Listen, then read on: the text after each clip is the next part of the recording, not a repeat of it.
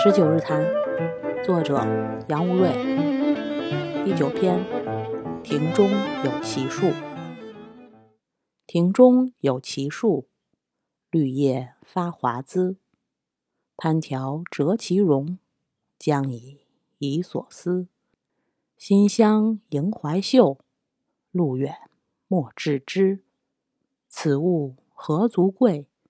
但感别经时。一九六一年，西南师范学院教授吴宓六十七岁，中山大学教授陈寅恪七十一岁。这一年，吴宓决定南下探望老友。二人一九一九年结识于哈佛，对陈寅恪之学问见识，吴宓向来服膺。哈佛时代，他在日记里说：“陈君中西学问皆甚渊博。”有实力精道，议论透辟，远非柴辈所能及。又说，寅恪不但学问渊博，且深悉中西政治、社会之内幕，其历年在中国文学及诗之一道所启迪、指教密者，更多不胜计也。自哈佛时代起，武密对陈寅恪既以为友，亦以为师。陈寅恪没有诗作，吴宓便抄录保存，甚至多能背诵。此后，二人曾共事于清华国学院。再后来，世事变幻，天各一方，他们一直保持诗文惆怅。这次南下，吴宓筹划了将近两年。一九五九年，他就在诗里说：“受教追陪四时秋，上思越海。”续前游。一九六一年，也是所谓三年困难的最后一年，武密终于下定决心，趁暑假南下探望老友。陈寅恪也很激动，特地写信叮嘱南下注意事项，巨细靡遗。一到广州火车站，若在日间，可在火车站雇郊区三轮车，直达河南康乐中山大学。可入校门到大钟楼前东南区一号家门口下车，车费大约不超过两元。若搭公共汽车，则需在珠海广场换车。火车站只有七路车，还需换十四路车来中山大学，故搭公路车十分不方便。外来旅客颇难搭也。若搭三轮车，也要排队，必须排在郊区一行。则较优先搭到，故有武汉搭火车时，应择日间到达广州者为便。岭南大学已改称中山大学。二，地家因人多，难觅下榻处，你带兄别觅一处，兄带米票，每日七两，四可供两餐用。早晨地当别购鸡蛋奉赠，或无问题。四。若火车在夜间十一点到广州，则极不便。旅店有组织分配，极苦。又中大校门在下午六点以后，客人通常不能入校门。现在广州是雨季，请注意，夜间颇凉，敬请行安。八月三十日夜十一点三十分，吴宓抵达广州，到达陈宅时，十二点已过。陈寅恪犹坐待密来。当时陈寅恪目已全盲，在室内摸索，缓步倚杖，面容如昔，白发甚少，精神极好。两位老人撮要讲述分别十二年之近况。那晚，吴宓凌晨四点才睡。吴宓在广州住了不到五天，除应酬之外，主要是和陈寅恪谈话。他们谈佛教，谈韩愈，谈东西制度，谈康有为，谈熊十力，谈柳如是、钱谦益、侯朝宗，谈孔子，谈中国文化本位。吴宓说：“尹雀兄之思想及主张毫未改变。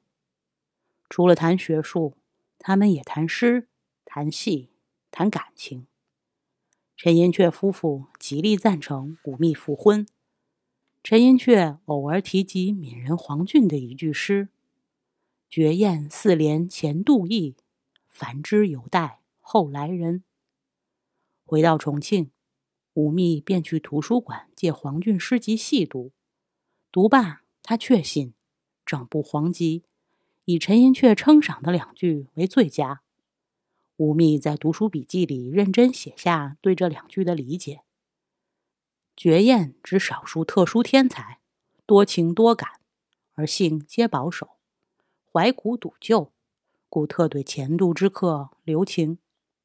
凡之则是多数普通庸俗之人，但知随时顺势，求生谋利，国家社会文化道德虽经千变万灭，彼皆毫无顾恋，准备在新时代新习俗中。祈求滔滔过往之千百游客观众，直来折取施恩而已。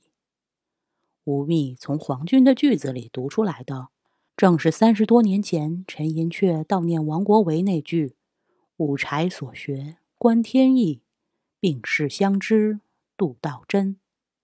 他清楚自己身处的时代，五柴已老，绝艳凋零，病逝繁枝铺天盖地。一九六二年七月，陈寅恪入狱时跌倒，右腿骨折。吴宓决定利用寒假前往广州探视。一九六四年一月，吴宓患病毒性感冒，未能成行。一九六四年暑假，吴宓致信陈寅恪，告知将南下探视，还打算为陈寅恪编述一生之行仪、感情及著作，写定年谱、诗集。信发出不久，他指导过的某青年教师因生活作风问题受到批判，开除党籍。事情牵扯到吴宓，他成了资产阶级教学思想腐蚀青年的典型，停止授课，出行计划中辍。一九六六年，运动来了，吴宓和陈寅恪都成了资产阶级反动学术权威。批孔期间。吴宓明确反对污蔑孔子，被打成现行反革命。批斗中，他盲一目，断一足。一九七七年，坊间有种种陈寅恪夫妇的传闻。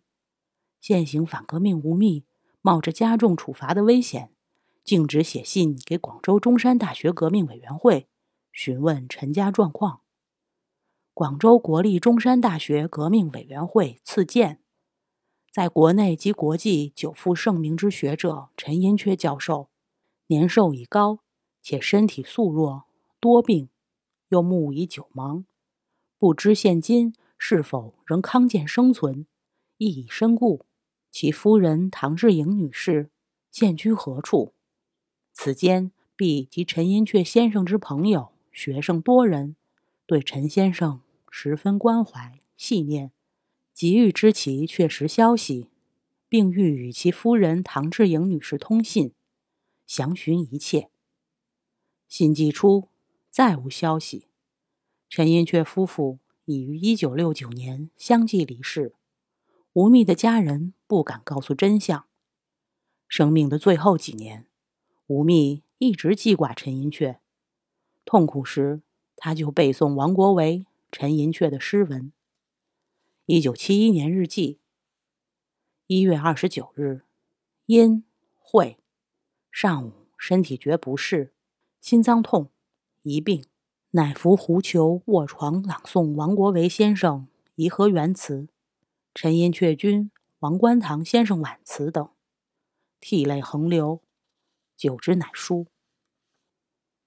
一九七三年日记。六月三日，烟雨。夜一时，醒一次，近晓四点四十再醒，是梦陈寅恪兄诵释其新诗句《龙春乍见三枝燕》，莫解其意。一九七八年一月十七日，吴宓去世。C.S. 路易斯说：“恋人是面对面，友人则是肩并肩，共视前方。无论现代还是远古。”友谊可能发生于共同看见某物的两个人之间。可以想象，在远古的猎人和勇士中间，总有那么一个人，百年一遇，亦或千年一遇，看到了别人看不到的东西。他看见鹿不只可食，而且美丽；狩猎不止必须，而且有趣。他梦见他的神旨不止威严，而且神圣。可是，只要这些远见卓识之人一个个零落，未找到知音，什么果子都结不出。艺术或运动项目，或属灵宗教就不会诞生。当两位此等之人邂逅相逢，当他们分享见识，无论分享起来多么困难，多么的难于启齿，也无论其分享速度在我们看来多么的迅捷。当此之时，有爱诞生了。顿时间，他们在无边的孤独之中站在一起。有爱的根基不是我的眼里只有你，而是共同的看见。一个人有能力看见某个美好事物，偶然间他发现另一个人也能看见，于是千万人中，他们就有了特别的联系。他们交谈。或者沉默，他们相聚或者别离，但他们始终肩并肩。肩并肩的意思是，他们始终一起看见，一起在乎那个看见。朋友之间也会询问：“你爱我吗？”爱默生说，这句话的意思是：你是否在意同一真理？肩并肩的看见，此事无关距离。朝夕相处、耳鬓厮磨的两个人，眼里可能装着不同的世界；天各一方的两人，可能拥有相同的属灵视觉。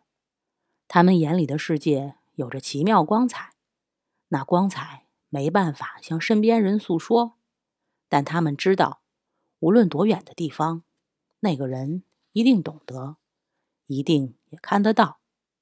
读陈寅恪和吴宓的传记。还是大学时代的事儿，那时关注的是两个人既传奇又凄苦的命运，是那个风雨飘摇、荒诞离奇的时代。读路易斯，年近四十，从二十到四十，多读了几本书，也多明白了一点本来不难明白的道理，比如所谓同一个世界，可能只是一句空洞的宣传口号；所谓同一个时代。可能也属欺人之谈。